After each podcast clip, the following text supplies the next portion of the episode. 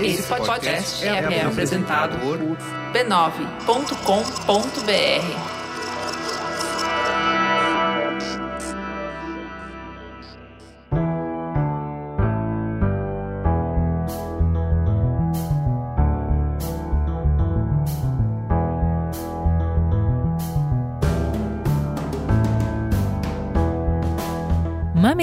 Mamileiros e mamiletes, entrem e fiquem à vontade no nosso espaço de diálogo de peito aberto. Eu sou a Juva Lauer. Eu sou a Cris Bartz e esse é o Mamilos, o podcast que sai do raso articulando conversas onde o debate está interditado.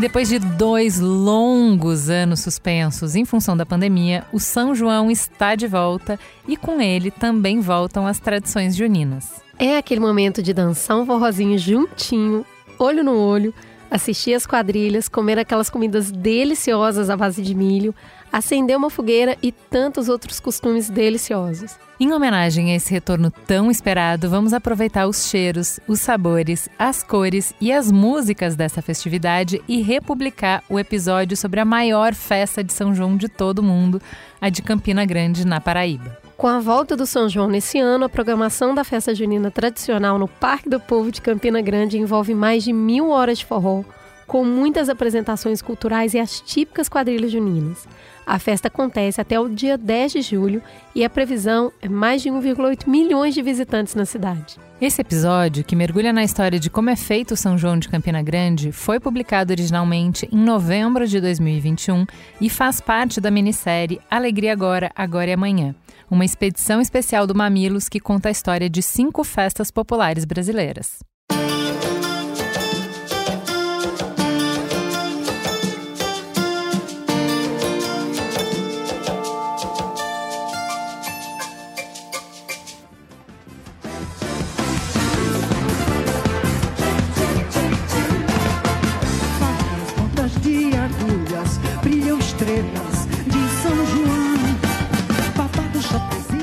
Voltar novamente para minha infância. Quando entrei no jardim, que era assim que chamava pré-escola antigamente, eu comecei a ter contato com um mundo novo. Rituais e comemorações que não existiam na minha casa, e a primeira delas foi a festa junina. De novo, por conta de crenças religiosas evangélicas, a minha família não comemorava essa festa. É paganismo, é coisa de santo da Igreja Católica, não pode. Mas vai dizer isso para uma criança de 6 anos vendo todas as meninas irem com vestido todo rodado, chapéu com trancinha, pintinha no rosto.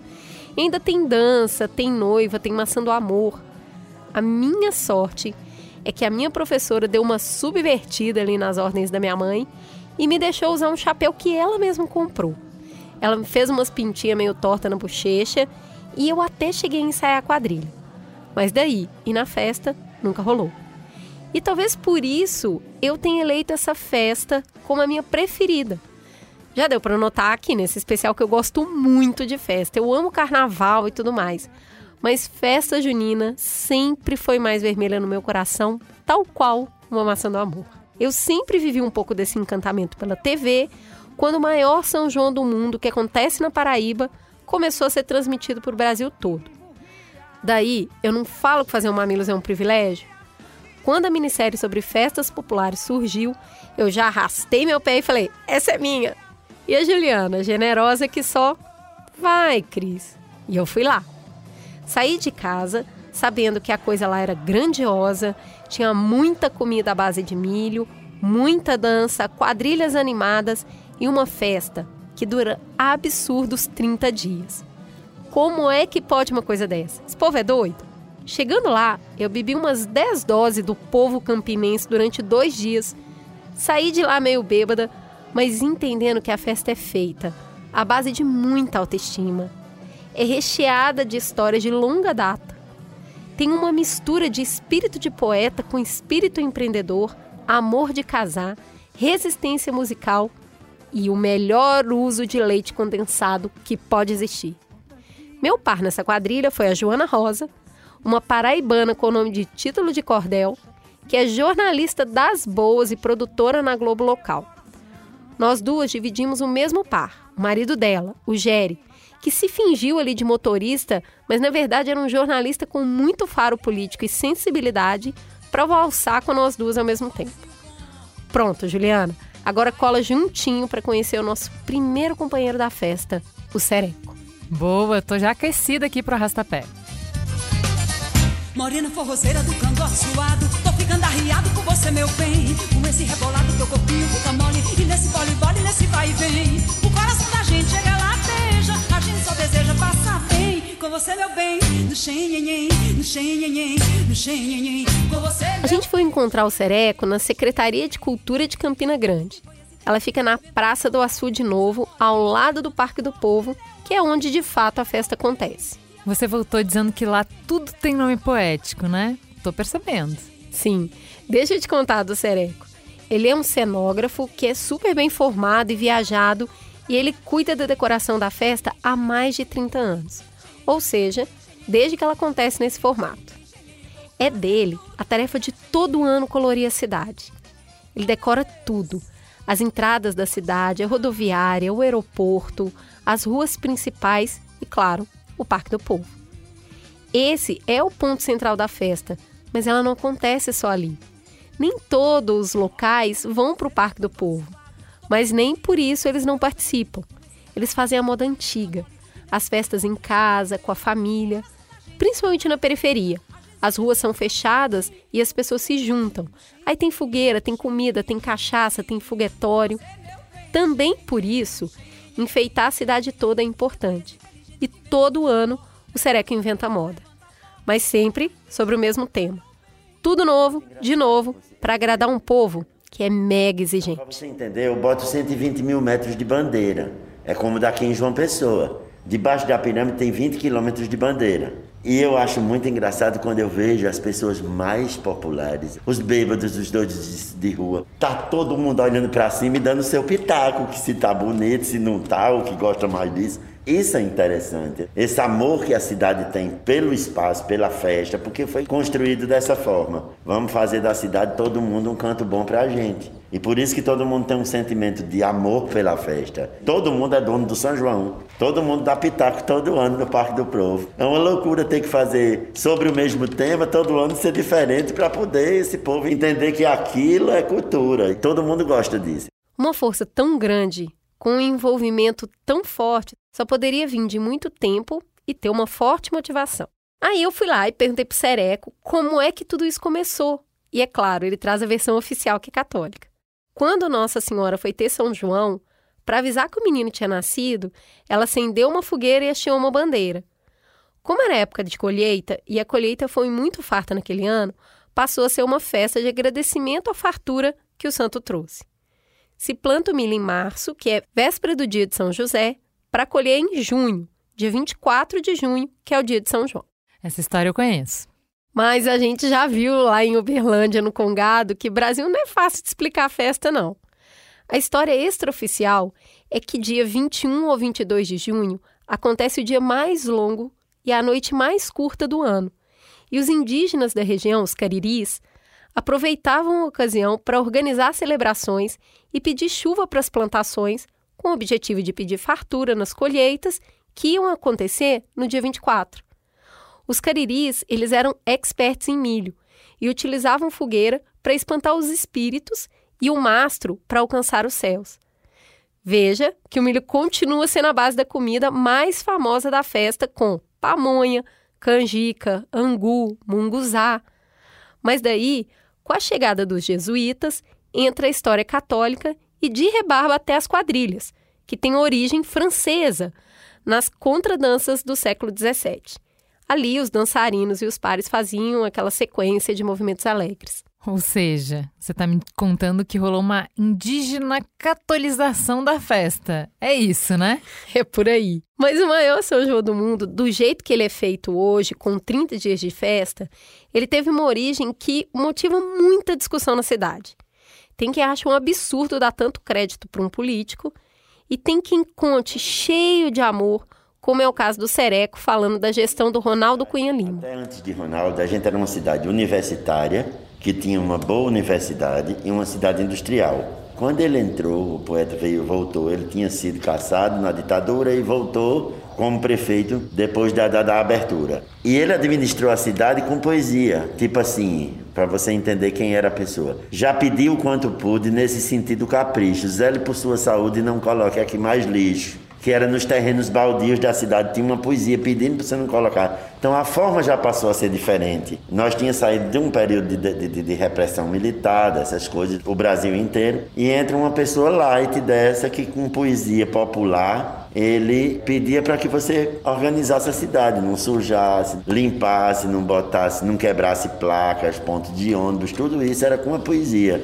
Então isso já muda o conceito já muda a forma de tratamento. E aí ele viu aqui onde hoje é o Parque do Povo, era um terreno baldio, limpou, bateu no chão batido, construiu uma palhoça de palha. Primeiro Parque São João foi numa palhoça de palha, onde não tinha distinção social, como até hoje não tem no Parque do Povo. E nós fizemos a carreira de, a primeira carreira de bandeira voluntariamente na casa dele. As pessoas, as voluntárias, as mulheres cortavam as bandeiras e a juventude, amigo dos filhos, grampeamos as, a primeira carreira de bandeira na casa do poeta. Isso foi o primeiro ano a festa deu tão certo porque a cidade foi quem fez a festa, não foi assim, veio de cima para baixo. Vamos construir uma festa em Campina para a gente botar essa cidade no mapa do Brasil, da, do turismo do Brasil, para a gente brincar o que a gente tem vontade e vai para fora para brincar, vamos ficar em Campina. Foi assim que a cidade abraçou a festa. Cara, que amor! Seria meu sonho um prefeito poeta? Não é bonito isso? Cara, demais. Resumindo, então, a festa que era indígena e por isso pagã virou católica para virar pagã de novo e hoje é também um produto cultural articulado politicamente que gera renda para a região. Isso é Brasil demais da conta. Pois é, mas fazer da festa um negócio que gera muito dinheiro não é novidade para campinense. Esse povo é muito dado a negócio, eles são empreendedores natos. A cidade foi fundada em volta de uma feira que começou a acontecer porque a região recebia muito tropeiro que vinha do norte e ia para o sul. Eles davam uma parada ali porque tinha um açude que tinha uma fartura de água limpa. Tá lá até hoje. Ali começou uma feira de troca, por fim uma vila. Com o clima ameno que tem lá, o clima é uma delícia. Terra de qualidade e gente boa de conta, passou por vários ciclos econômicos, com agricultura, pecuária, algodão e hoje é polo de tecnologia com desenvolvimento de software e hardware que são exportados até para a China. E o algodão também nunca parou, como orgulhoso fala o Sereco.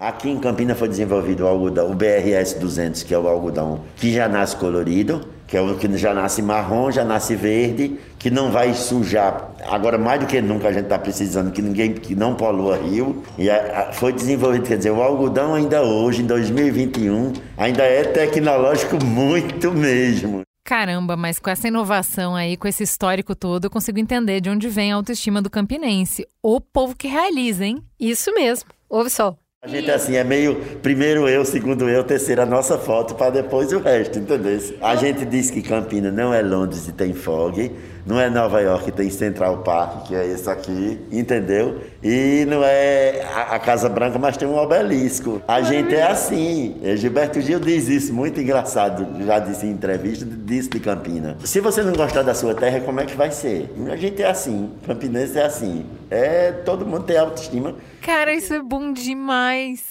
Eu queria beber isso. pois é. Onde, onde, da onde ele compra? Tem é na garrafada. Vender. Gente, sensacional. Agora está desvendado o mistério desse povo que fala de si mesmo com tanto afeto, mas sem arrogância, né? Totalmente. Agora chegou o momento que eu queria ir para a festa de fato. Eu pedi para Sereco me guiar como um par quando tudo começa do começo mesmo.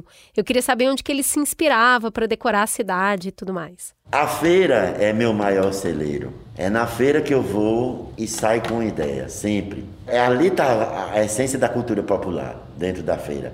Você tem as panelas de barro, você tem a Rua das Flores, a Rua do Peixe, a Rua da Carne, a das sucata, as dos cereais, você tem a dos queijos e dos doces, que é maravilhoso. Você sai andando pedindo um pedacinho, quando chega no final já comeu, não tem mais fome, não compra mais nada, porque já comeu tudo. E assim você tem contato, você tem cultura popular e você tem tudo isso. Então, como decorador, eu tenho que conhecer histórias para criar histórias dentro do Parque do Povo, entendeu? Sobre o mesmo tema, porque eu acho que no dia que a gente perder bandeirinha e balão, tchau a festa, entendesse? Porque tem gente que já quis botar luxo de cristal no Parque do Povo. Eu adoro, eu já fiz luxo de vassoura, de palha, mas de cristal não boto. Tá entendendo? Porque tem a ver com cultura popular. Isso é a essência da gente. Bandeirinha, balão, fogueira. Eu começo o São João no dia 1 de março que é eu pego 220 mil bandeiras e entrego para uma associação de mulheres que elas grampeiam as bandeiras. Então essas mulheres vão, eu digo como quero e elas produzem. Isso leva dois, um mês e meio, dois, eu com 40 mulheres trabalhando num galpão e elas produzindo, com crianças dentro de balaio.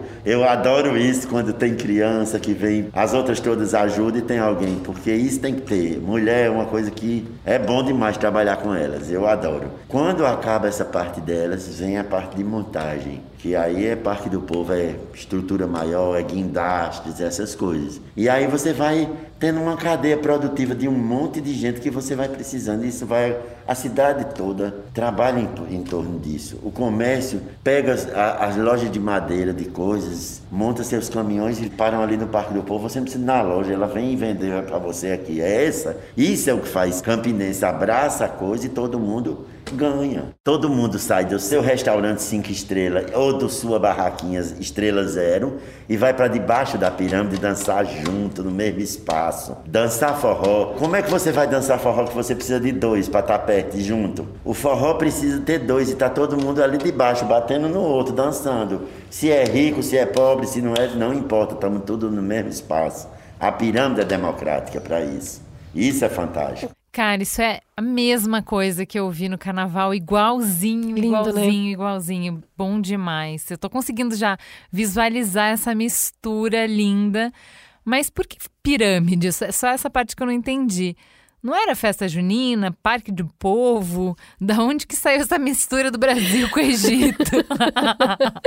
então, o que era a antiga casa de palhoça que foi construída a estrutura. Aí, quando ela foi ficar grande para abrigar, porque o Parque do Povo ficou enorme, ela precisou de uma estrutura triangular armada para segurar. Pronto. O povo pôs o nome de pirâmide, chamou de pirâmide e aí ficou. Numa festa popular, o nome que as coisas Exato. têm é o nome que o povo dá. Pronto. Pronto. É isso mesmo. E aí eu perguntei para o Sereco é, se aconteceu em algum ano uma decoração que tinha sido mais especial, que ele tinha ficado marcado de uma maneira diferente. Olha que história delícia. Tem, tem um, um que sim. É que eu fiz, até porque foi minha mãe que coordenou, com 86 anos. É, ela precisava fazer uma, uma, uma, cirurgia de variz e minha mãe é uma mulher super ágil. Então ela precisava ficar com a perna parada. Eu digo, como é que eu vou fazer minha mãe ficar parada em casa? solução, vou criar uma coisa. Ela sabia fazer fuxico, pequenininhos, é, reaproveitamento de retalhos de pano, que você corta uma rodinha e faz uma almofadinha e vai emendando uma na outra, e você faz coxas, toalhas, essas coisas, isso é fuxico. Então eu tive a ideia de fazer a pirâmide do Parque do Povo de fuxico, só que em tamanhos grandes. O que é que eu fiz? Eu digo, eu vou pegar a minha melhor assistente para coordenar isso, quieta em casa, com quatro mulheres em volta, fazendo os três mil e poucos fuxicos que eu precisava. E ela fez a pirâmide inteira. Isso é que eu acho lindo. Então, e todo mundo achou super lindo. Aí foi ótimo, porque ela fez os fuxicos, obedeceu a perna parada e eu consegui fazer uma decoração que ficou na história, porque todo mundo achou muito lindo. Você imaginar que ninguém imaginava que um prédio de 23 metros de altura por 35 de largura, com fuxicos de 1,40m, eram fuxicos assim, entendeu? Armados todos, tinha um bambulê dentro para poder ele ficar armadinho e foi montado todinho. Então, isso ficou na minha memória, porque tem a coisa afetiva. E outra também foi um ano que eu ninguém sabia e eu botava um balde de purpurina lá no teto da pirâmide que é acionado por uma cordinha. Todo sábado eu deixava todo mundo brilhando no Parque do Povo e ninguém sabia de onde vinha. Que era enquanto todo mundo tá dançando, eu baixava o balde, ia caindo purpurina e ia ficando brilhando o povo. E as pessoas diziam, eu tô brilhando, eu também, ninguém sabia onde era. E eu ria muito. Cara, que maravilhoso! Eu tô encantada, é? eu tô apaixonada. Eu Tô amei falando. a história da mãe dele. Eu amo o Fuxico, deve ter ficado lindo. Corre lá no Instagram que vai ter foto, pra vocês verem que ficou incrível.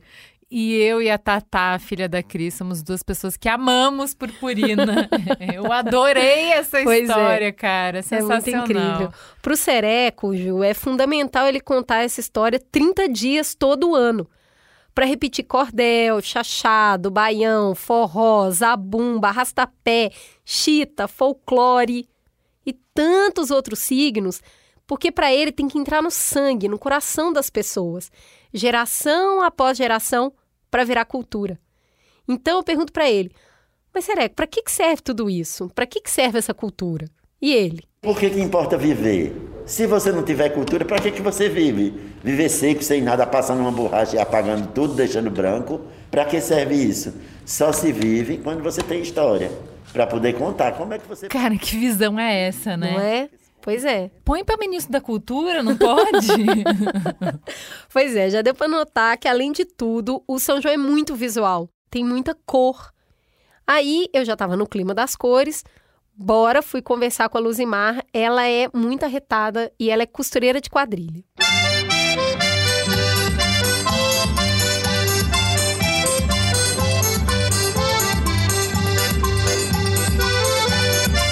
A Luzimar me recebeu na casa dela. É uma sala pequena, com dois sofás, uma mesa, um computador e aquelas fotos grandes de filho na parede, sabe? A ligação dela com a festa parece um pouco com a minha do não poder. Os pais dela não deixavam ela dançar porque achava que a dança expunha muito a moça. Então, vetaram. E ela ficava ali vivendo de longe, doida para dançar, mas não aconteceu. Aí ela acabou virando costureira de quadrilha. E a festa se mostra bem democrática aqui também, porque tem reunião de equipe, eles conversam juntos qual vai ser o tema, todo mundo palpita, e aí ela recebe os croquis, faz uma roupa piloto, e aí todo mundo tem que aprovar para rolar a produção. Mas já teve vez dela pedir reunião de novo, porque ela falou que chegou uns croquis muito feios e que ela não ia costurar aquilo não. Mudaram todos os planos. E daí é vida de costureira, é tecido, aviamento para todo lado. ah, isso eu sei como é. Pois é. Então, casa lotada de gente cortando pra lá, bordando pra cá, converseira a noite toda. Isso tudo ao som de forró que vai se misturando com máquina de costurar, sabe? Daí teve um ano que ela chegou a fazer 80 vestidos e 80 roupas masculinas. Os vestidos, eles têm saia com cerca de 20 metros de babado. E todos eles precisam de overlock e depois ser franzido à mão e preso com fita colorida para depois receber bordado, pedraria, fuxico. Aí vai depender do tema que a quadrilha escolheu. Já as roupas masculinas são camisas, coletes e blazer. E ainda tem que fazer o sapato, os arranjos de cabelo, isso tudo sai caro. Tem traje de 5 mil, 10 mil, tem noiva de quadrilha que chega a 15 mil reais. Tudo isso, amiga, é bancado pelas próprias quadrilhas. Eles fazem festa, rifa, venda de água no sinal, vaquinha dos próprios integrantes, tudo que for necessário, à base de muito corre. Caramba, eu não tinha nem ideia desses valores. Enquanto você foi falando, já fiquei pensando, eu queria um vestido desse. Aí depois já mudei de ideia, bem rápido. Pois é. E eu não fazia ideia que eles que corriam atrás do dinheiro pra fazer tudo isso rodar. Tem uma trabalheira sem fim, com algum subsídio da prefeitura para a coisa acontecer. Mas daí eu perguntei para Luzimar se depois de 25 anos costurando nesse corre danado, se ela já pensou em parar. Olha o que ela falou. Todo ano eu digo isso. E por que você continua? Porque eu gosto, eu amo. Todo ano eu falo isso, todo ano eu falo, esse é o meu, é meu último ano. Eu já começo a falar pros meninos, eu digo, não, para o ano eu não costuro mais. Aí todo ano eu, eu volto. A gente disse que não vai fazer, mas pensa que não chega o dono de uma quadrilha. Aí, não, a gente, você não pode abandonar a gente. Aí a gente termina fazendo. Eu sou muito exigente. As meninas às vezes a minha faz, tu é muito chata. Mas a gente ama trabalhar com tu, mesmo sendo chata. Eu digo, Pois é, pois se acostuma com a minha chatice. Eu começo logo a chorar, eu fico doidinha. Eu, fico tempo de dar um. Eu fico tempo de infartar. Meu marido disse que eu vou terminar infartando por causa de quadrilha ainda. Porque eu fico querendo. Eu fico louca, sabe? Eu fico doidinha. Não, mas eu, eu sempre fui assim, sabe? Eu, eu, eu, sou, eu, sou, eu sou assim. Às vezes os meninos fazem manhã. Tem um desafio pra senhora. Eu disse, tem desafio pra mim? Pode trazer o desafio que eu aceito. Eu me sento, vou cortando, vou ajeitando, corto no papel, desenho no papel e vou cortando, vou monto todo em um papel. Depois eu começo cortando. E agora eu já sei como é que corta. Vou fazer e dá tudo certo. Eu amo esse poder realizador. Deixa comigo, toca pro pai que eu resolvo. É bem isso mesmo. E aí teve um ano que foi especial, porque o nome da Luzimar ele foi falado no palco, lá no Parque do Povo. É assim, é a maior honraria, sabe? É chegar lá. A quadrilha que ela estava foi campeã, mas foi uma mistura de sentimento muito estranha. Todos muito intensos. Segura na minha mão. Ai, ai, ai. Que foi em 2015. Mas para poder meu nome ser falado no Parque do Povo, ser falado para todo mundo escutar, precisou de eu passar por um momento muito difícil para poder acontecer isso. E não era assim que eu queria, né? Eu queria que fosse reconhecido como, como eu faço as roupas. Não porque eu falei que a gente ia ser campeã, que foi em 2015, a quadrilha foi campeã, mas eu falei que ia ser campeã e terminou sendo, né? Tinha amor. E a roupa foi muito linda. A roupa, ela ficava tipo uma rosa. O tema era o cravo e a rosa. A, a saia em si, ela ficava tipo uma rosa mesmo. Tinha as pétalas, a gente trabalhou muito. E muito amor. E suor, sangue, choro, tudo que a gente colocou. Eu bati o recorde. Nesse ano foi eu, foi duas pessoas só, não foi? Três pessoas. Bordando tinha várias pessoas, mas para costurar mesmo só foi a gente, porque foi uma coisa muito rápida. E tinha acontecido uma, uma coisa muito grave também, que eu tive que parar, quase que a, é, a, quadrilha não saía. E eu cheguei e disse, não, a quadrilha vai sair sim, eu, a gente vai dar o nosso sangue, mas a quadrilha vai sair. E o pessoal de lá, o pessoal da, da, da mistura chegou, Joel, chegou para mim e falou, não, vamos parar por aqui, não, não tem condição de você fazer essa roupa. Até pelo que eu estava passando naquele momento, eu disse, não, a gente vai fazer. Vamos fazer pelo que está acontecendo, vai ser uma vitória para a gente essa dor vai ser uma vitória. E terminou sendo uma vitória mesmo. Pra mim, assim, principalmente pra mim, né? Porque a gente costurou dentro de 20 a 15 dias, mais ou menos, não foi? De dia de noite, de dia de noite.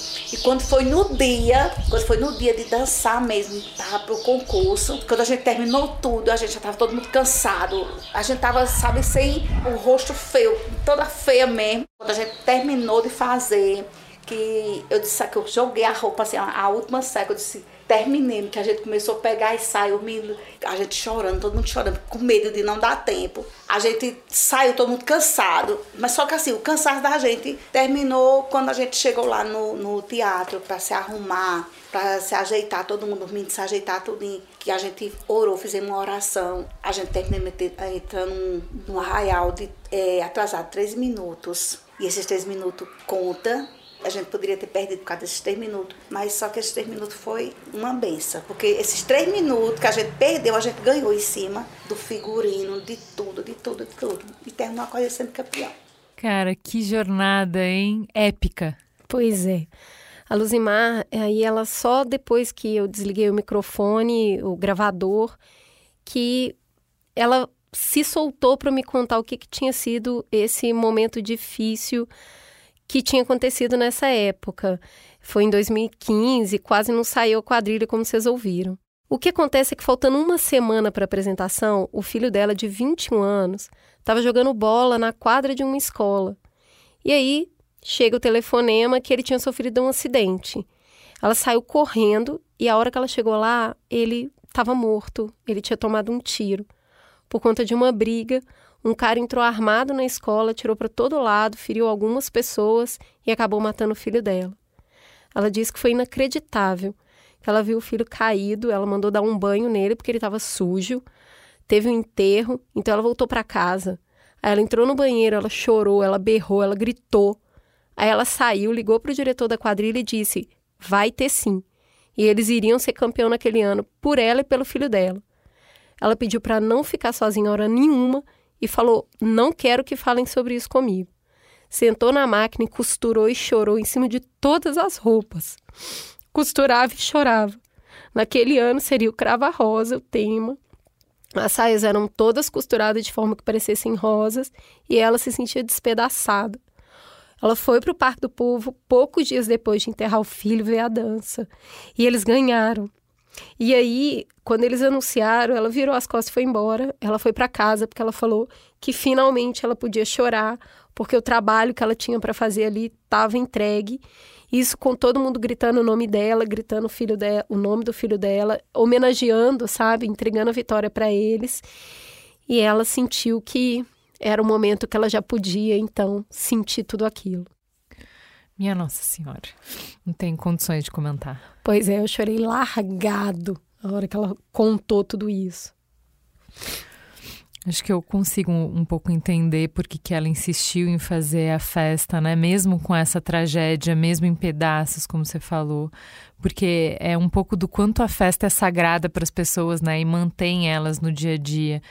É, é um lugar não só para elaborar a felicidade, mas para também elaborar o luto, né? Para estar em comunidade. Pois é, Luzima, ela tem uma energia, um negócio muito contagiante, sabe? E agora, em 2022, com muita alegria, ela vai ter a sua própria quadrilha, que era um grande sonho dela. E o nome da quadrilha não podia ser mais apropriado. Despertar Junino. E ela me contou numa exclusiva qual vai ser o tema de estreia da quadrilha. É dias de luta, dias de glória. No despertar do São João, a tradição se renova que a tradição vai se renovar esse ano, o ano que vem, né? A gente quer renovar, a gente quer despertar para o São João, porque... A... Ai, lindo demais, gente. Olha, depois dessa história toda, eu precisava de um trago para arejar as ideias, depois de tudo isso, esse batalhão de emoção, né? Eu fui pro trailer da FIA, O Bom Que Dói.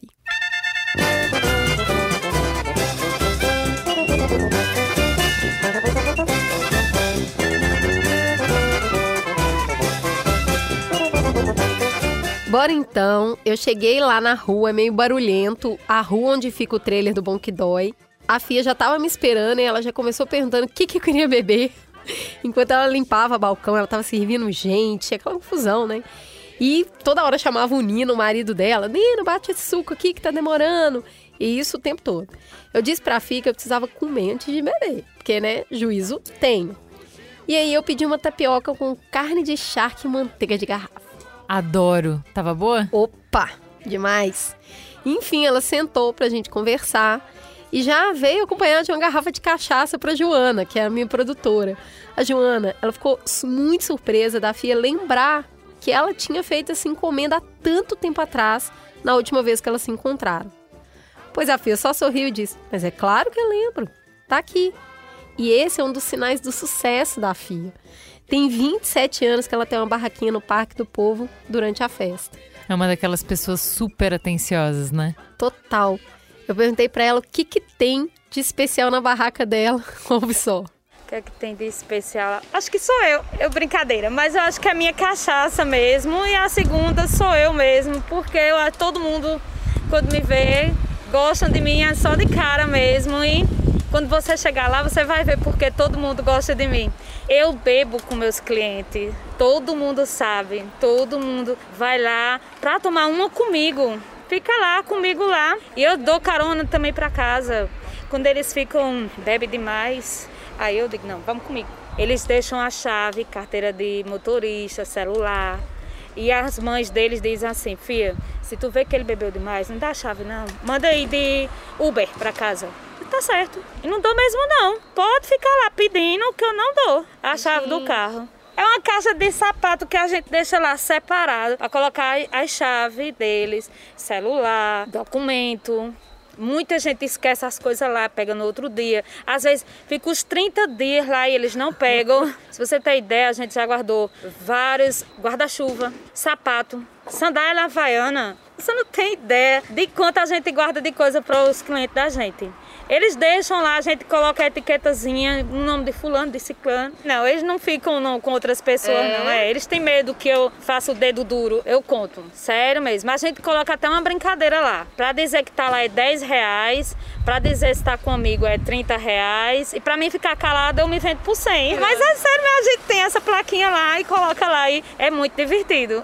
Que figura! Pois é, ela é aquele tipo de pessoa que ela é meio tímida, mas aí quando ela abre um sorriso, ilumina tudo, sabe? Ela é encantadora. Não tem mesmo outro segredo para a barraca dela. O Nino, que estava acompanhando a conversa, ele me disse que todo ano é isso. Ele e a filha ajudam na barraca, mas todo mundo só grita feia! E se vem alguma emissora de TV, eles já sabem, vão passar direto por eles e ir na FIA, porque ela é estrela mesmo. E ele disse isso, cara, todo orgulhoso, sabe? Com os olhinhos brilhando. A Fia é realmente uma figura tarimbada da cidade, tanto que a Juliette falou dela no BBB. A Juliette é de Campina Grande e até por isso é fácil comprovar pela amabilidade dela, que é a cara desse povo. Mas eu quero saber, a Fia te levou pra festa? É claro, eu pedi para ela me contar como é que tudo acontece. E a gente é, chega lá logo cedo. Primeiro é, são 15 dias antes do Parque do Povo começar, porque a gente vai montar tudo, piso, decoração, organizar as coisas tudinho lá. E quando termina, que é o dia da abertura, tem que estar tá tudo prontinho, tem que estar tá tudo arrumadinho. Frutas, a gente lava, lava tudo, organiza tudo bem direitinho, porque a gente serve com boquidói, uva e abacaxi. Aí tem que estar tá tudo cortadinho, que é para quando ele chegar, já aconteceu de tudo. Já acabou uva, abacaxi. Aí ele disse, serve banana, filha. Maçã. Não tem, me dá banana, me dá maçã aí cortada. Eu só não posso ficar sem a fruta. Tá certo. É muita coisa. Já faltou bonquidói, eles quase que derrubam meu, meu quiosque. Bonquidói é uma cachaça muito boa. A gente serve ela com um pouquinho de leite condensado e uma uvinha que é para esquecer que bebeu. Mexe e vira o copinho pronto. Bem baratinho também. A dozinha custa dois reais. Você tomou, ela esquenta a ponta da orelha e os pés. É sério mesmo, todo mundo sabe que ela esquenta os pés e a pontinha do, da orelha. Com 10 reais você toma a noite todinha e vai dançar forró. Acaba muito cedo minhas cachaças. É, isso é um, assim, é certo mesmo. Eu levo, por mais que eu diga, eu vou levar mais. Mas quando eu chego lá, Aí acaba rápido. É cachaça com mel, chocobom, bom que dói. No instante acaba. Não, eu vim aqui só para tomar e chegar aqui não tem. Eu disse só amanhã agora. A gente já tá fechando. Outra coisa, eles só deixam para chegar lá quando a gente tá fechando mesmo. Sempre tem um atrasado. Sempre tem um atrasado. É incrível. Aí a gente vai, eu já fechei. Ô filha, por favor, me dê aqui pela portinha. Aí a gente dá. Quer quantos? Não, cinco, filha. Adoro, fiquei morrendo de vontade de provar. Atendimento assim é que fideliza, muito bom. Pois é, a FIA tem um envolvimento lindo demais com a festa. A festa do São João especial é que ela é muito, muito, mas muito charmosa a nossa, a nossa mas o São João do Mundo é muito charmoso, é acalente. Você chega, as pessoas já vai logo dizendo assim: vamos dançar, vamos ali tomar um, um caldinho, uma cachaçinha para passar o frio. É muito bom. É, olha, a abertura do São João, para mim, é uma explosão de alegria. Quando eu chego lá no Parque do Povo, eu chego 4 horas da tarde na abertura. Eu chego lá, agradeço primeiro a Deus. Quando eu abro meu quiosque, que começa a chegar gente, é aquela alegria, aquela emoção. Não é só os cantores não que tem friozinho na barriga não. Acho que todos os barraqueiros ali tem, porque dá um frio na barriga, que você fica ali é doido que chegue logo, que abra aqueles portão, que é para os clientes entrar. Parece que não é só aqueles fogos do que, que tem não na abertura não, a gente também fica em êxtase, porque é muito bom.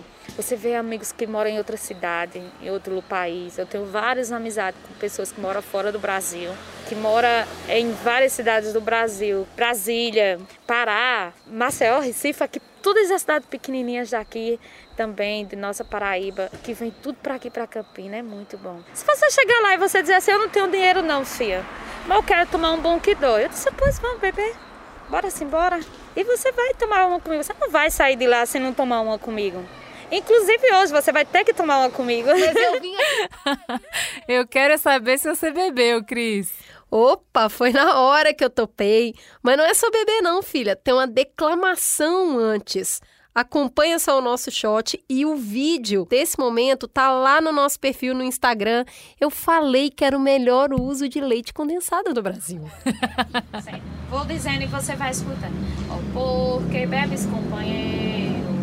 Porque bebes tão ligeiro. Se és covarde, sai cheia da mesa, a nossa empresa requer valores. Essa é a minha terceira dose hoje, né? Porque antes de você chegar eu já estava bebendo. vira, vira, vira. Salve. Vira, virou.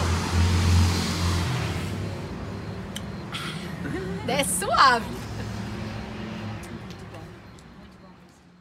Agora a gente vai dar um pequeno intervalinho só para tomar um quentão e já voltamos.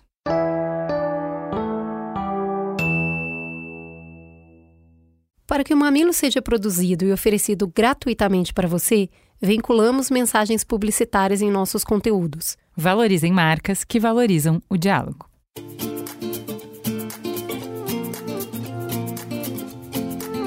Hoje eu tô sentindo a minha pele tão diferente esses dias. Eu não sei se é em função do clima, mas eu tô achando que ela tá mais seca, sabe? Sei, estranho isso, né?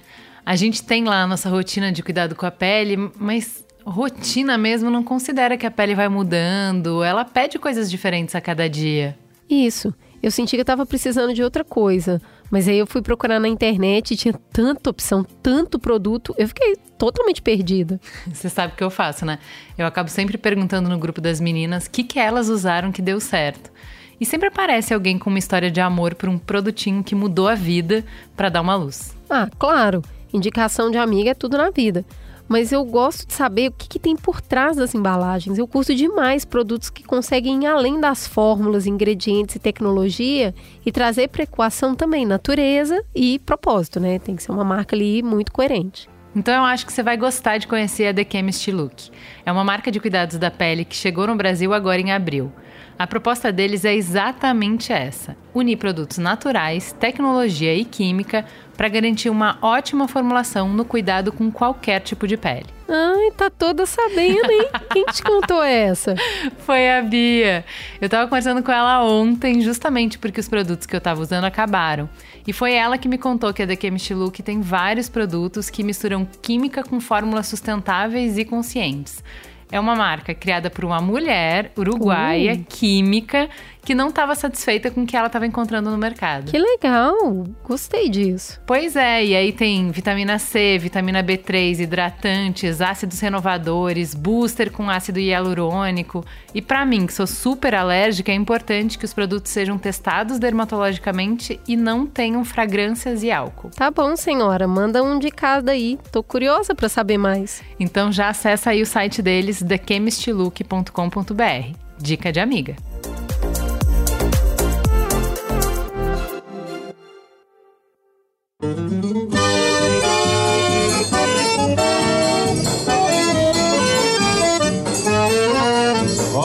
Pro céu, meu amor, vê como ele está lindo. Olha para aquele balão multicor, como no céu vai sumindo. A Fia, ela falou um pouco dos romances que acontecem, né? O forrozinho, é o pessoal que dedura se alguém fez alguma coisa errada. E eu queria saber um pouco mais sobre isso.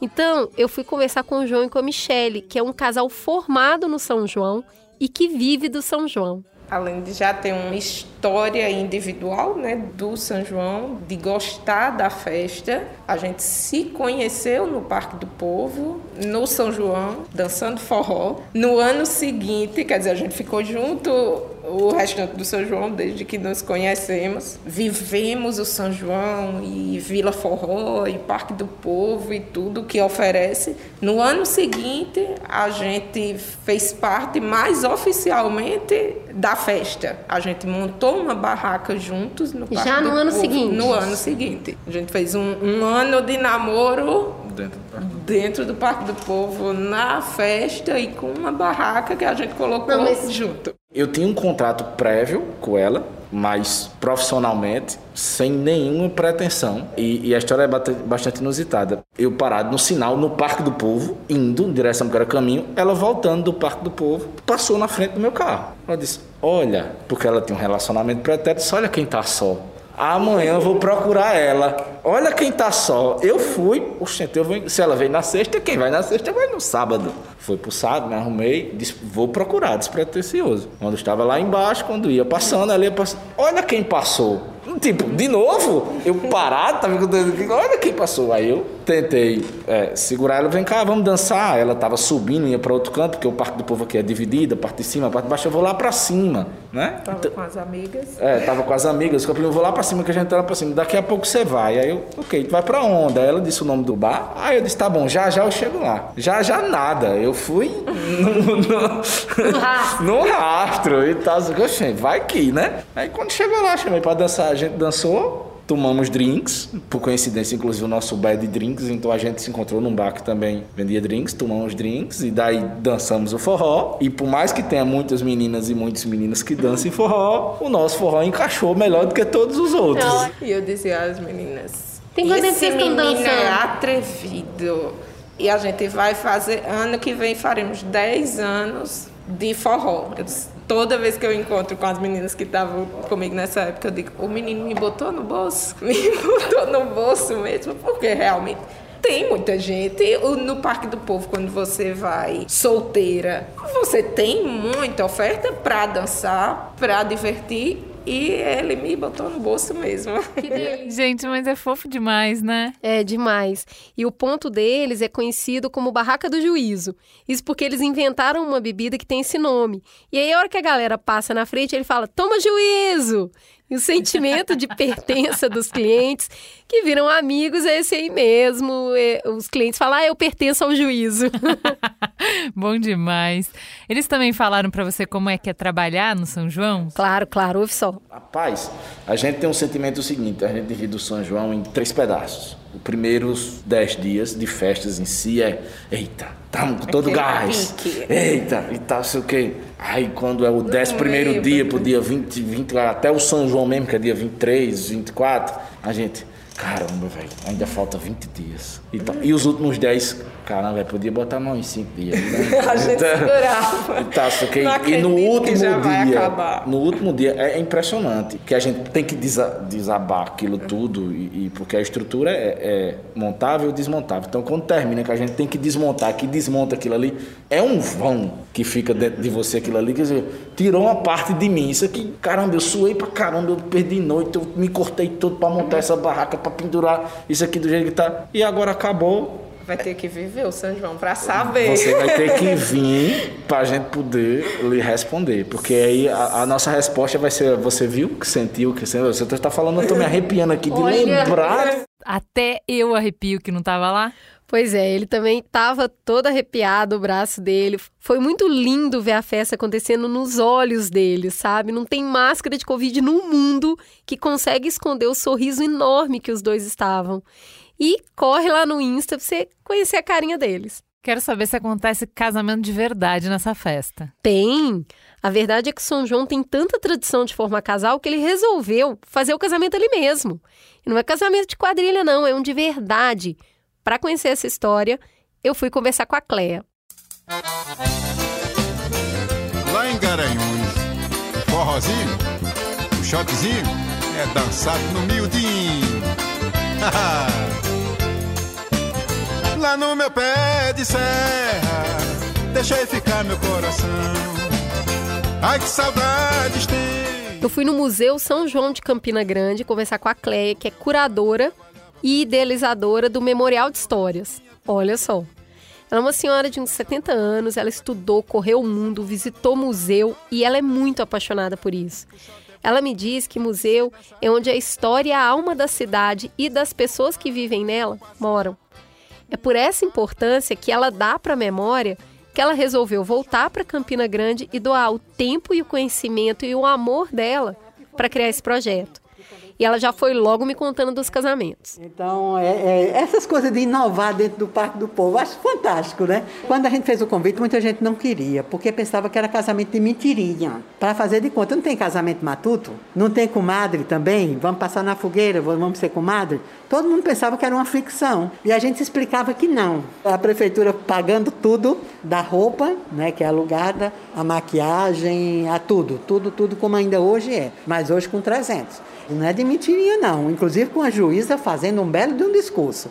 O primeiro foi um juiz. que é está aqui a foto. Mas agora vai um juiz também, faz um belo de um discurso, muito emocionante, e casa todo mundo. Que todo lindo. mundo responde sim. E também foi criado dentro do Parque do Povo três elementos da nossa cidade que ainda hoje existe dentro do Parque do Povo quando montam, que é a catedral, que é no tamanho da catedral original, é uma réplica, uma réplica também do Museu Histórico, que está em frente à catedral na realidade, e aqui é uma réplica no tamanho também, e um cassino que já não existe, praticamente não existe mais, está muito deteriorado, que era o cassino da época. Aqui também você vai ter um outro lugar do mundo que você vai encontrar a igreja do lado do cassino. Mas tudo é grandioso, né? É demais. O primeiro casamento coletivo já arrastou 30 pessoas e hoje são 300 pessoas casando ali ao mesmo tempo, fora essas réplicas que ela citou de tamanho natural. É mesmo o maior São João do mundo. Porque se fosse para fazer médio, eles não fariam. Porque é uma galera que gosta de bem feito, sabe? Gosta de trabalhar para ficar bonito, para fazer muitos sorrisos para muita gente. Tô amando conhecer. Parece que essa comunhão, esse amor, essa festa criada junto, essa atmosfera de pertença vai criando pessoas mais fortes, né? Essa atmosfera de amor, de compartilhamento, de abundância. Justamente, é uma festa que o povo é protagonista. Olha só como é que a Cléia explica isso. Eu sempre dizia isso para os prefeitos. Eu digo, olha, uma festa eu faço em duas horas. Eu telefono para a banda, telefono para quem vai montar a estrutura, telefono para o som, iluminação e para uma empresa de marketing. Está feita a festa. Mas o evento histórico, turístico, cultural precisa envolver a cidade. Olha a diferença. Então é para isso que a gente está aqui, para dizer isso que eu estou dizendo. Um evento tem que ter a pa- a participação do povo. Você tem que estar lá no Parque do Povo. A Cléia é muito potente, como você pode perceber. Ouve só o que, que uma mulher que tem muita autoestima e autoconfiança faz em defesa do seu povo. Eu morei em Madrid durante quase seis anos. Uma vez eu estava no aeroporto esperando um avião que chegava do Nordeste, que é justamente Recife. Então, na época, vinha o avião para Madrid, Recife, Madrid. E uma pessoa do meu lado, com sotaque assim, carioca, alguma coisa assim, e ele dizia para o. Você vai ver esse pessoal que vai chegar agora nesse avião. É um pessoal do Nordeste, é um pessoal feio, é um pessoal que vem cheio de bagagem, que eles trazem comida, trazem carne assada, traz queijo, traz tudo para as pessoas que moram aqui quando eles vêm visitar. E é um pessoal que ainda usa aqueles caminhões antigos, não é? Que é, é para levar a gente para trabalhar para lá e para cá. E eu escutando isso, né? aí me virei para eles, é um pessoal feio. E eu me achando linda, aí eu olhei para o espanhol e disse assim: olha, eu sou dessa região que ele está falando, eu sou do Nordeste. Com muito orgulho. Como tenho orgulho de ser brasileira, não importava de onde eu fosse. Eu tenho orgulho de ser brasileira e agora de ser nordestina. Eu digo, não sei de onde você é, parece-me que é do Rio. Ele disse, sou do Rio. Digo, não sei de onde você é, mas não era para você falar desse jeito. Porque essa quantidade de coisa que você traz para dar de presente significa amor. Isso significa amor. Trazer um pouco de saudade, trazer um pouco do seu para dar às pessoas. Nós temos muito amor para dar. Isso que você chama essa coisa pejorativa de trazer comida, isso é amor. E este carro, este carro, a gente não utiliza mais esse carro não. Em alguns lugares já não se usa mais. Mas deveria ser colocado no museu, porque esse carro levava trabalhadores esperançosos de dias melhores. Foram pessoas que fizeram com que o Brasil fosse para frente. Então, um carro desse era para estar no museu. Eu digo, não sei de onde você veio. E aí eu disse para o espanhol, o espanhol, calma, calma. Eu digo, não, só estou dizendo. Eu digo, ele disse que era um povo feio. A senhora, o senhor está me achando feia? eu bem vestida, bem. Eu digo, eu sou de lá, o senhor está me achando feia? Não sou. Como ninguém é. Nós somos bonitos. Todos nós somos bonitos. Entendeu? Vrá! É muito, cara. Eu queria muito ver essa cena, sabe? Não, você queria ver a cara do sujeito. E assim, tô em pé, batendo palmas. Ainda bem que o microfone tem um suporte, porque eu não poderia segurar, porque estou usando as minhas mãos para bater palmas para Clé. Que é isso, né? Pois é, a Cléia, ela me emocionou muito com o trabalho que ela faz para as crianças, com a história da festa, das origens dos avós dessas crianças, para elas crescerem orgulhosas de onde elas vieram. E as pessoas hoje mesmo estavam conversando com a criança, dizendo que essa festa é uma festa de interior, não de interior geográfico, mas de interior de nós mesmos. Então começa dentro do nosso coração. Quando a gente começa a pensar nessa festa, quando vai chegando aqui o São João, o nordestino e o campinense, ele já começa, parece que já é diferente, já se arrepia, já é outra coisa, é outro clima diferente. Então é uma festa que começa de dentro da gente. A alegria, o contato, o abraço. É como eu digo também, é uma festa de cinco sentidos. Né? Porque quando você vê uma bandeira, você lembra do São João, onde você estiver. É uma festa que onde você sente o barulho de uma fogueira, como eu sentia quando morava no exterior, na Espanha. Eu me lembrava das nossas fogueiras, a fumaça. A gente tem saudade até da fumaça. Então, quando você come um milho assado, cozido em qualquer parte do mundo, você lembra da nossa pamonha, da nossa canjica, é paladar. Quando você escuta o forró, você lembra do nosso São João, é o som. E é a festa do contato, do, do tato, do abraço, do aconchego, da confraternização. Então, é a única festa que eu conheço que tenha os cinco sentidos, que agrada os cinco sentidos. Entendi, entendi demais. Agora quero viver. Pois é, Campina Grande tem muito para contar sobre a cultura nordestina e é para aprofundar ainda mais nela que eu fui no famoso sítio São João conversar com João Dantas. Aê, mas gemeu no tronco do Jurema.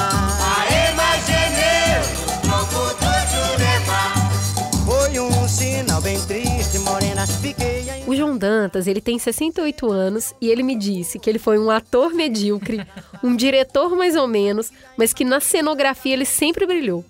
Ele juntou esse talento com o amor pela cultura que ele tem do Nordeste, as vivências que ele tem do campo, os estudos sobre mestres da cultura nordestina, como o Gilberto Freire, o Jorge Amado, Câmara Cascudo, Graciliano Ramos, Luiz Gonzaga, Jackson do Pandeiro, Leonardo Mota, Ariano Suassuna. E aí ele montou o sítio São João para contar a vida do típico nordestino do interior. Ele ficou tão bom nisso que ele já produziu o sítio no AMB em São Paulo em 2004 e ele também fez parte da produção do filme Alto da Compadecida. Eu não sabia quem que estava mais feliz com a visita, se era eu, se era ele ou se era o ator vestido de cangaceiro que estava lá, meninas, só para me receber. Eu perguntei para ele o que, que significava ele estar tá ali todo trajado a caráter e olha o que ele disse. Significa a representação do nosso Nordeste, né? Muito bom. E o povo gosta muito de cultura e assim eu também aprendi a gostar da cultura e estou por aqui, recebendo o povo que vem, que passa aqui nesse, nesse belo projeto que é a Vila City São João. E ele tava lá só para você? Sim, tava tudo vazio, né, por conta do Covid, mas eles fizeram questão de me dar a noção mais próxima possível de como é quando tudo funciona. Nos 60 dias de atividade, trabalha, menina, 500 pessoas lá dentro, se dividida entre os atores, seguranças, limpeza, recepção, socorrista. Eles recebem cerca de 12 mil pessoas que visitam, que vêm de tudo quanto é lugar do Brasil, e alunos e professores de rede pública e pessoas com mais de 65 anos têm acesso gratuito. É muita coisa mesmo, né? Então, esse museu dá para ficar horas. Nossa, muito. E assim, não dá para contar tudo aqui para vocês, mas eu queria te levar para conhecer a bodega, que é montada lá dentro do sítio São João. É aquele tipo de lojinha antiga que vendia de um tudo, sabe? Uhum. Enquanto eu olhava encantada para tudo aquilo, tem foto no Instagram, óbvio, eu com um mega sorrisão, me achando dentro da bodega. Mas aí o São João, ele foi dando significado para todas as coisas que eu estava vendo. Vem comigo. A bodega é, seria, há 100 anos atrás, a loja de conveniência de hoje o mercadinho de hoje. Porque naquela época você não existia supermercado, não existia loja de conveniência, existia os armazéns de secos e molhados, secos e molhados, porque se vendia de tudo, desde querosene, inseticida, fumo de rolo, misturado com comida, com, né? tudo era diferente. O modo de envelopar os alimentos era outro, porque não existia plástico, não existia sacola de plástico, não existia geladeira nem freezer para você conservar os alimentos. Os alimentos eram conservados na base do sal mesmo. Então tudo era daquele jeito que você está vendo ali. As carninhas tudo salgadas e tal. E aí aqui você sai encontrando tudo. Baladeira, que lá pro sul chama estilingue, aqui nós chamamos baleeira, fogos de artifício, lamparina, pólvora, chumbo para espingarda, espoleta, pinhão. Eu você imaginar ralo para ralar, colher de pau, e vai mexendo nas coisas, ratoeira para pegar rato, e vai passeando aqui, e você vai marcando um encontro com o passado, né? Aqui tem coisas que em época de funcionamento eu nem deixo aqui. Porque eu tenho, eu tenho brilhantina aqui de 100 anos. Eu tenho óleo de cheiro de 80, 100 anos. Remédio, cibazol de 70, 80 anos, né? Então eu levo para casa. Aí você encontra todo tipo de guloseima para as crianças, galinha de açúcar, sabe? É coisa demais, né? E aí vai, né? Cordão de todo tipo de, de cachaça de toda qualidade, o radinho aqui que funciona, o dinheirinho da época. Ó. Aí vai mexendo, vai encontrando bebidas de época, crush, clipper, cachaça, pau dentro, a plaquinha de não vendo fiado. Você só pede cobra muito fiado, aí eu inventei esse versinho aqui para evitar transtorno e também decepção. Só vendo fiado da cor no cabo safado e ladrão, mas é preciso o freguês apresentar um cartão. Aqui você encontra de tudo que você imaginar. Rapadura, mel de engenho, cachaça de toda qualidade, pão, guloseima de toda qualidade, tudo de época. E as frutas de época aqui, tudo. Quando você entra nessa bodega, aí você começa a sentir o cheiro. O cheiro da carne de charque misturado com banha, misturado com fumo, misturado com veneno de mata-rato. E daí vai, né? Que até o cheiro dessa bodega tem sua peculiaridade. Eu deixo uma cadeirinha de balanço ali, porque geralmente chega um idoso, senhor de 80 anos, 90 anos, aí fica sentadinho ali, não quer sair aqui de dentro. Cara, que amor. Dá pra imaginar, dá pra ver tudo, né? Que rico. Sim, e se quiser ver, eu tô falando, gente, vai no Insta, porque essa foto realmente, assim, eu estou a dona da bodega. Mas então eu perguntei pro, pro seu João por que, que ele faz tudo isso. O que, que significa ele manter tudo isso? Esse, esse projeto aqui eu não criei para mim. Ele não me pertence, ele pertence à história, pertence aos brasileiros, aos pesquisadores, aos historiadores, às crianças que precisam conhecer sua história, entendeu? Que jeito poético e lindo de valorizar a história, né? Sim, mas eu guardei pro finalzinho melhor, o encontro mais emocionante. Eu vi uma casinha pequena com um alto-falante lá no alto, assim, eu desconfiei do que que era, mas acabando a visita guiada, eu pedi para ele me contar o que, que era aquilo. Vamos lá, ali é a difusora, né? A difusora é a mãe do rádio. O que era a difusora? Era um pequeno amplificador distribuído nessas cornetinhas, muito singelas, né? E que terminava que era um meio de comunicação muito importante. Aquelas difusoras era quem, era quem noticiava os velórios, o nome do, de quem tinha morrido, os acontecimentos sociais, os casamentos batizados, os problemas sociais, os recados, a cultura de alguma forma, né? já se amplificava a música através dos gramofones, naqueles microfones do tamanho de uma caixa de sapato, e dali se mandavam ir recados, anunciava-se as novenas. Então eu diria que a difusora é o que? A mãe do rádio. Olha só, são os nossos antecessores. Pois é, foi o que eu disse. Aqui, é. Para mim, também é um lugar muito especial, porque o rádio é filho da difusora e o podcast é filho do rádio. É exato. Tem um negócio aqui no sítio que parece que ele é um pouco útero. Parece que é para você entender de onde que você nasceu. É verdade. Já deu para me entender na primeira conversa que eu tive com você ali, que você era exatamente a pessoa que eu gostaria muito de conversar. Você tem uma linguagem poética, você encontra os recadinhos em cada canto que você passa sem precisar que alguém diga. É de parabéns para você, viu? divulga esse projeto. Quando você voltar a Campina Grande, traga seus filhos, traga amigos, porque nós queremos ter. Menina, eu saí de lá toda chorada. Mas também não é para menos, hein? Eu nunca vi coisa tão boa, foi na base da E o sujeito ia chegando, tirava logo o sapato Tivesse de botina, sola grossa, pico chato Entrava pra dançar no baile da Gabriela Tirando o meio sapato, só soltei chinela,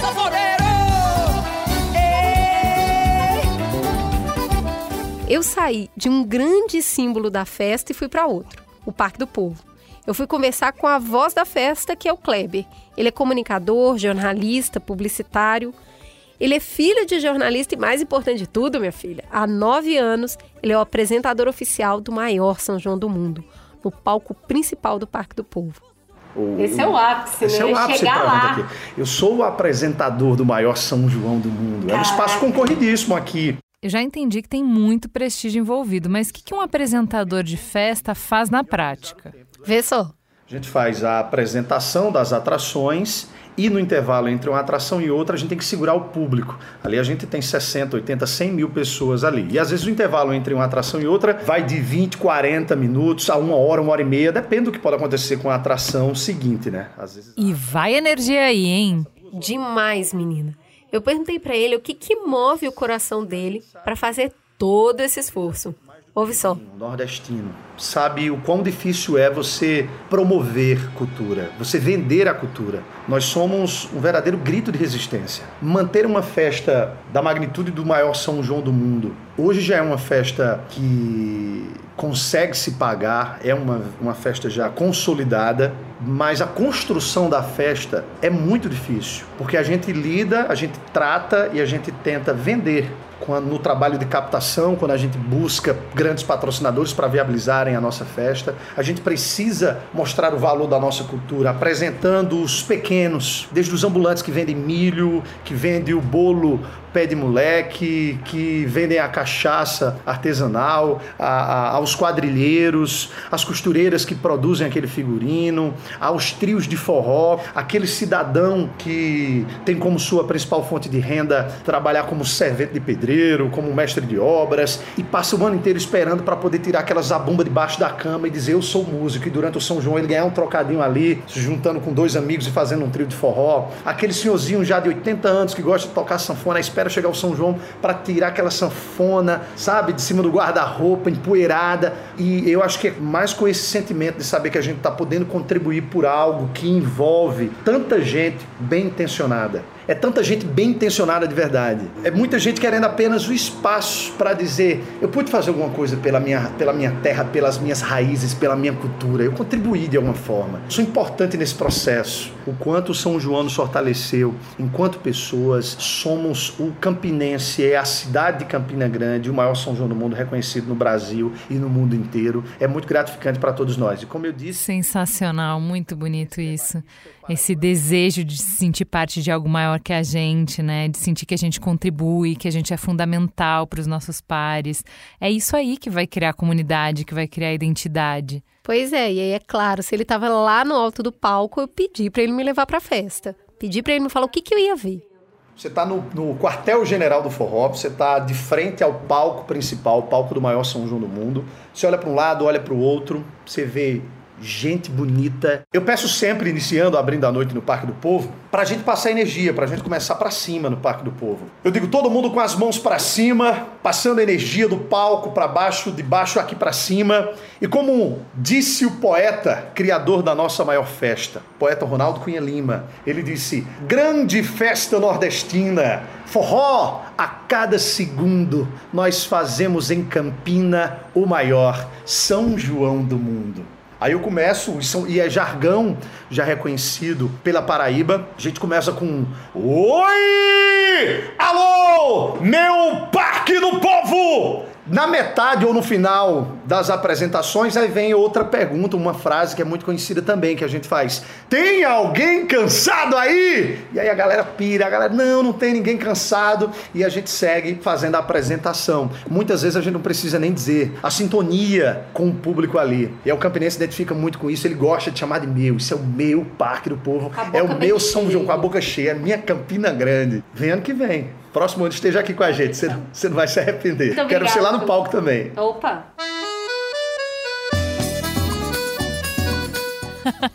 Você é muito cara de pau, hein, Cris? Deixou aí esse convite só para garantir o seu lugar na festa no ano que vem, né? Opa, boba eu não sou, né? E eu quero que você vai comigo. E se você ainda não tá completamente convencida, eu vou te dar a cartada final que é a trilha sonora da festa. Isso me levou para minha última parada, que foi o encontro com o trio de forró pé de serra. Se arrasta aí. Eu vou mostrar pra vocês como se dança o baião. Quem quiser aprender, é favor prestar atenção.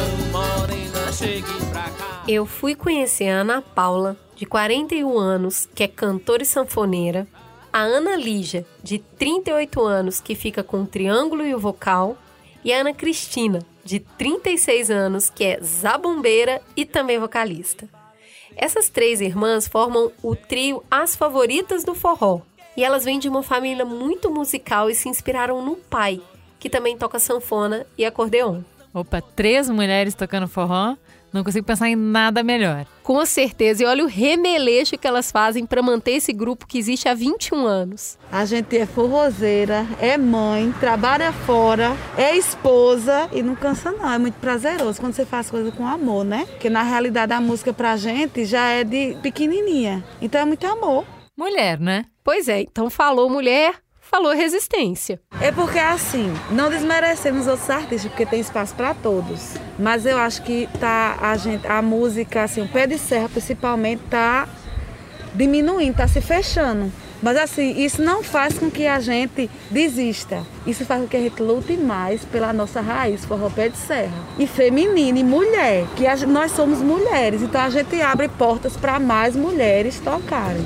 Não tem pra ninguém, não. Já veio proposta pra gente estilizar. O que é estilizar? Você, já que vocês são mulheres, vocês deveriam, ao invés de tocar forró pé de serra, vamos tocar as músicas que estão saindo agora. Ia ficar legal, mas a gente não quis. Porque aí vai sair da gente, não é. A gente não é as favoritas. Se a gente quer fazer o diferencial, que é o forró pé de serra, é o Luiz Gonzaga, é o Barramalho, o Jacques do Pandeiro, é isso que a gente gosta de fazer. E nós somos os, o primeiro trio de forró pé de serra feminino de Campina Grande.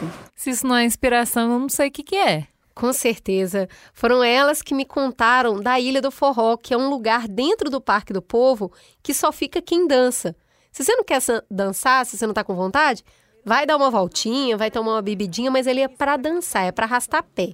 Eu, eu só fico na parte, mesmo, eu só fico na parte daquelas ilhinhas, barraquinhas, gosto dali, não gosto do lado de cima não. Não desmerecendo, né, os outros, lógico, mas eu tenho que, que puxar o meu saco, né? Então tem as ilhas de forró, a gente chega lá, vai dançar forró. Fica sentindo aquele cheirinho de Comer churrasco, crepe, de massa do amor. É. tudo- é, E os barraqueiros tudo de- feliz, porque estão ali, é uma felicidade tão grande, né? milhaçado, aquele cheirinho de milho assado. E aquela cachaçinha. E o forró tocando. E o Vamos cheiro tocar. no cangote. cheiro no cangote do moreno. E eu fico de lá só cubano, ó, tocando sanfona e. Vê muita coisa, a gente vê tanta coisa lá. Ai, que delícia. Pois é, depois disso eu só pedi para elas tocarem para eu me sentir na festa. E o vídeo tá lá no Insta também. Bora ouvir as favoritas do forró.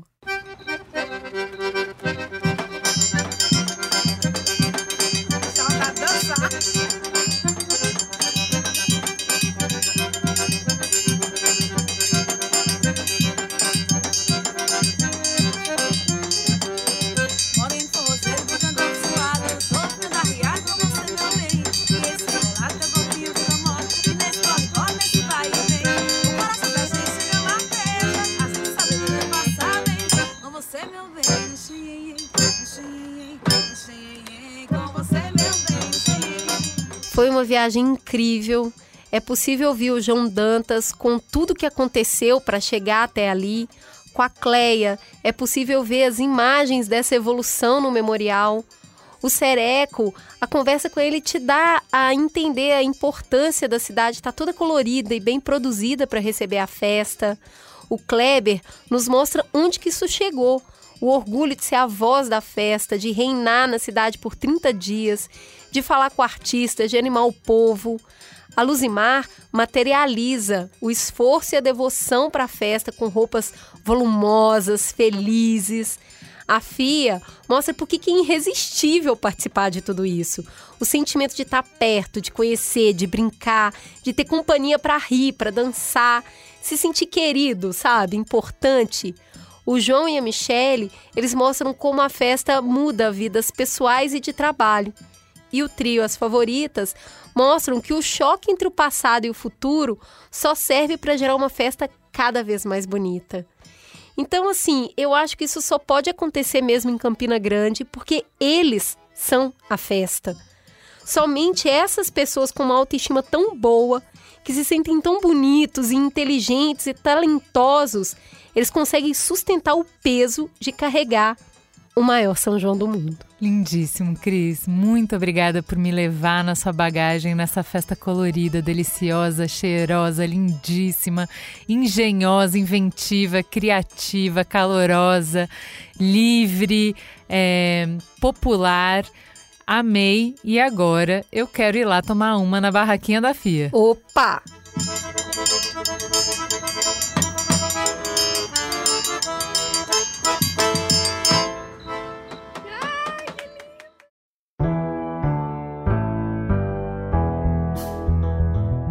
Temos um programa? Temos um programa. Fica a gostosa sensação de um Mamilos em festa no ar. Beijo, Campina Grande.